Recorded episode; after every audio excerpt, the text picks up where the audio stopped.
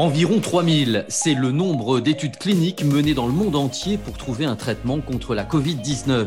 Leurs objectifs accroître la connaissance du virus, créer un vaccin, mettre au point un traitement, concevoir une combinaison médicamenteuse ou encore imaginer des outils de dépistage.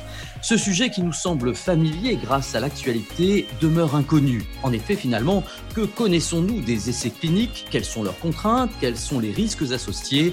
Autant de questions auxquelles nous allons répondre dans ce podcast consacré aujourd'hui aux essais cliniques. Avec nous, Diane Maxence, responsable sciences de la vie de Chubb en France. Alors, je vais vous parler de la Covid-19, mais en dehors de ce cas particulier, il y a beaucoup d'essais cliniques oui, si on dresse euh, un panorama en France euh, des études cliniques qui sont effectuées, il y a une étude en fait récente de l'AFRO et en 2019, 90% des études cliniques initiées en Europe se concentrent autour de la France, l'Allemagne, l'Espagne, le Royaume-Uni et l'Italie. Et donc la France a accueilli en réalité le plus grand nombre d'études cliniques, que ce soit sur le médicament, environ 29% des études en Europe, que sur le dispositif médical, environ 25%. Donc en 2019, on compte environ 2500 études cliniques et donc on reste un pays extrêmement attractif pour la conduite de la recherche euh, européenne. Mais finalement, qu'est-ce qu'un essai clinique précisément?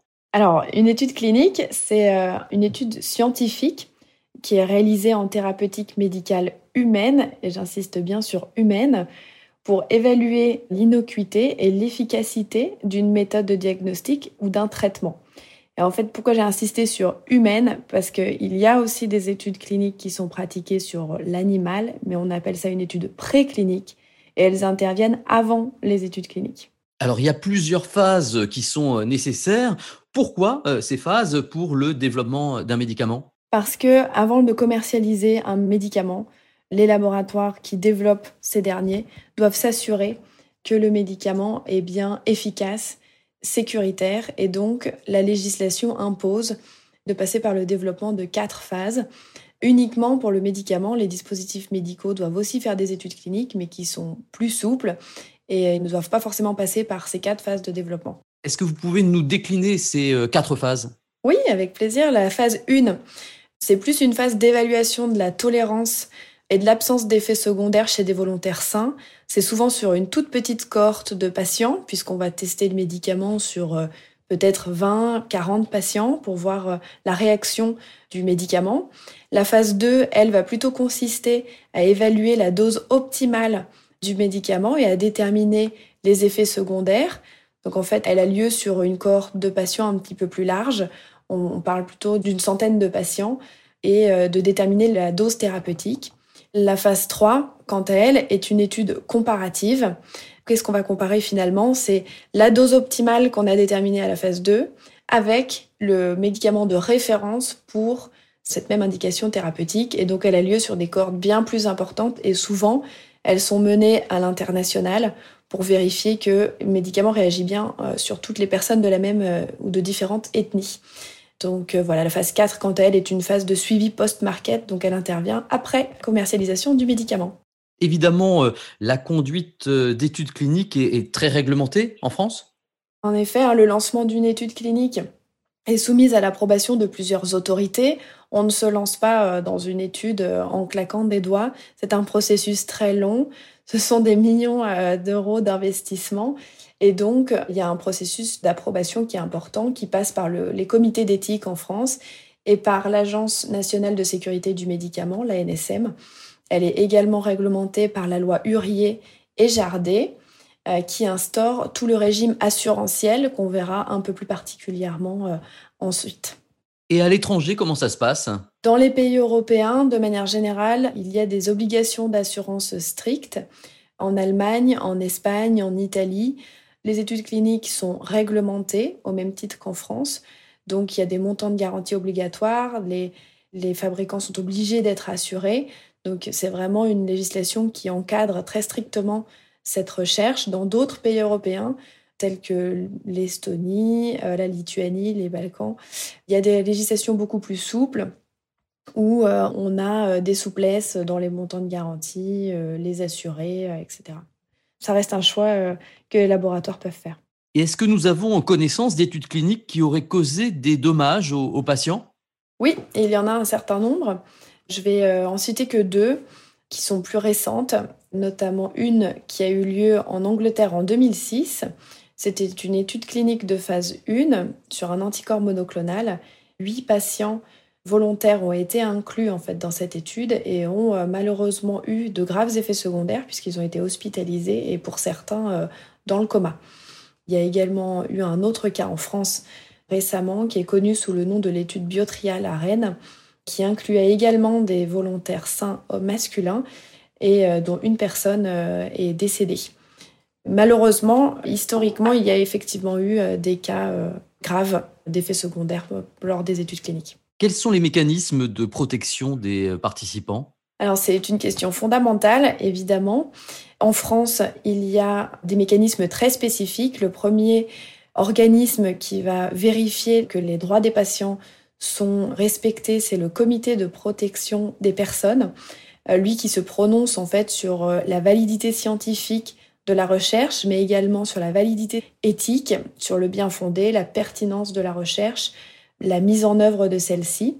Et après cet avis euh, favorable du comité de protection des personnes, l'ANSM, donc euh, l'Agence nationale de sécurité du médicament, va elle aussi devoir délivrer son accord avant la conduite de l'étude clinique. Et quelles informations doivent être apportées aux personnes qui participent euh, à une étude?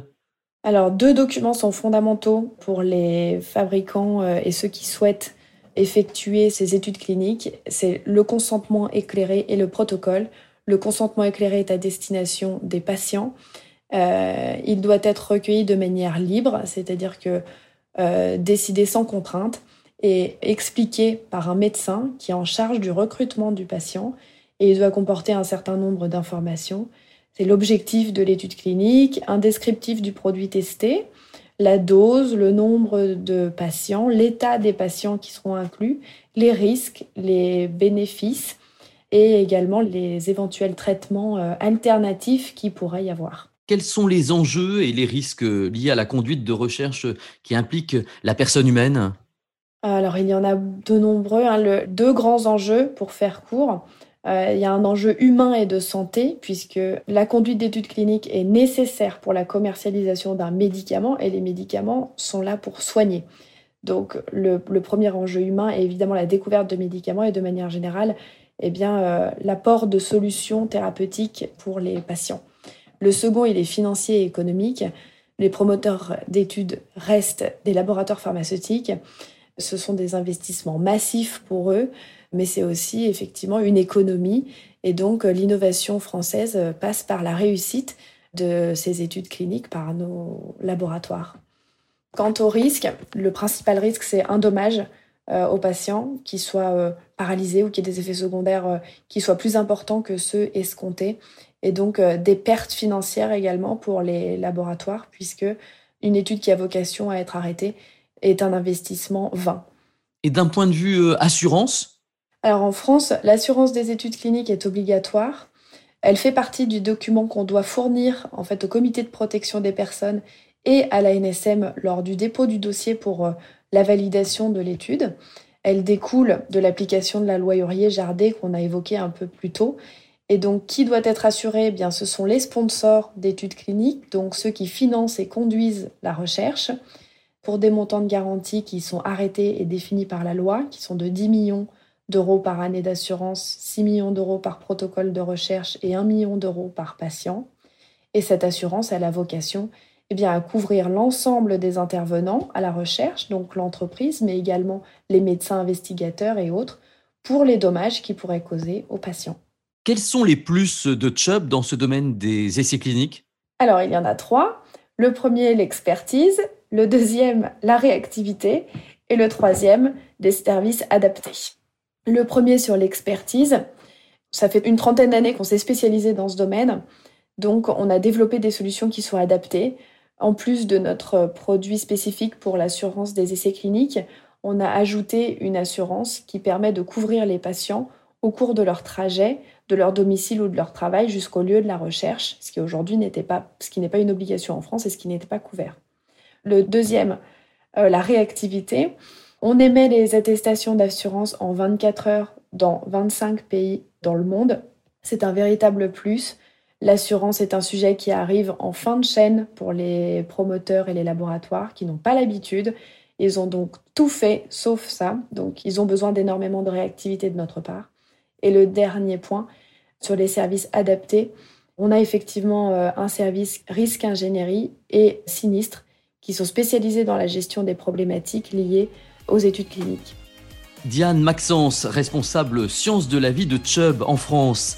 Vous pouvez retrouver ce podcast sur les différentes plateformes et sur le site internet de Chubb, chubb.com. Nos experts Chubb sont à votre disposition pour tout complément d'information.